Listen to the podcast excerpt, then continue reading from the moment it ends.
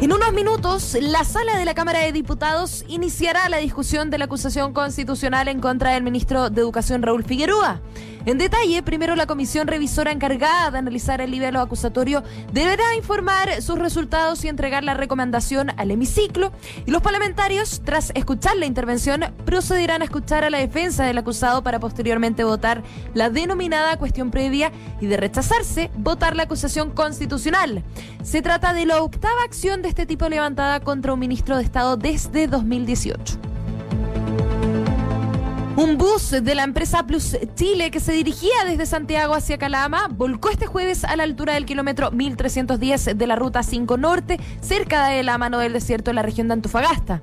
Según información preliminar entregada por carabineros, el conductor de la máquina perdió el control por motivos aún no esclarecidos y volcó hacia el lado derecho de la ruta, resultando lesionado grave. Sin embargo, no era el único a bordo. Este bus transportaba 30 personas, incluidos el chofer y los auxiliares, de las cuales 10 resultaron con lesiones de diversa consideración.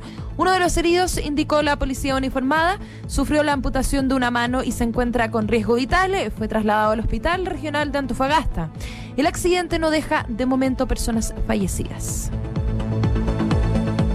Comenzó la primera ola de calor en España. Los meteorólogos han advertido que será un episodio muy adverso que se prolongará probablemente hasta el próximo lunes.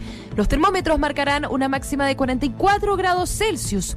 De hecho, la madrugada ha sido muy calurosa. Cuando era las 6 de la mañana ya habían más de 22 grados en ciudades como Madrid, Barcelona o Valencia y estaban por encima de los 24 grados en Sevilla o Palma de Mallorca.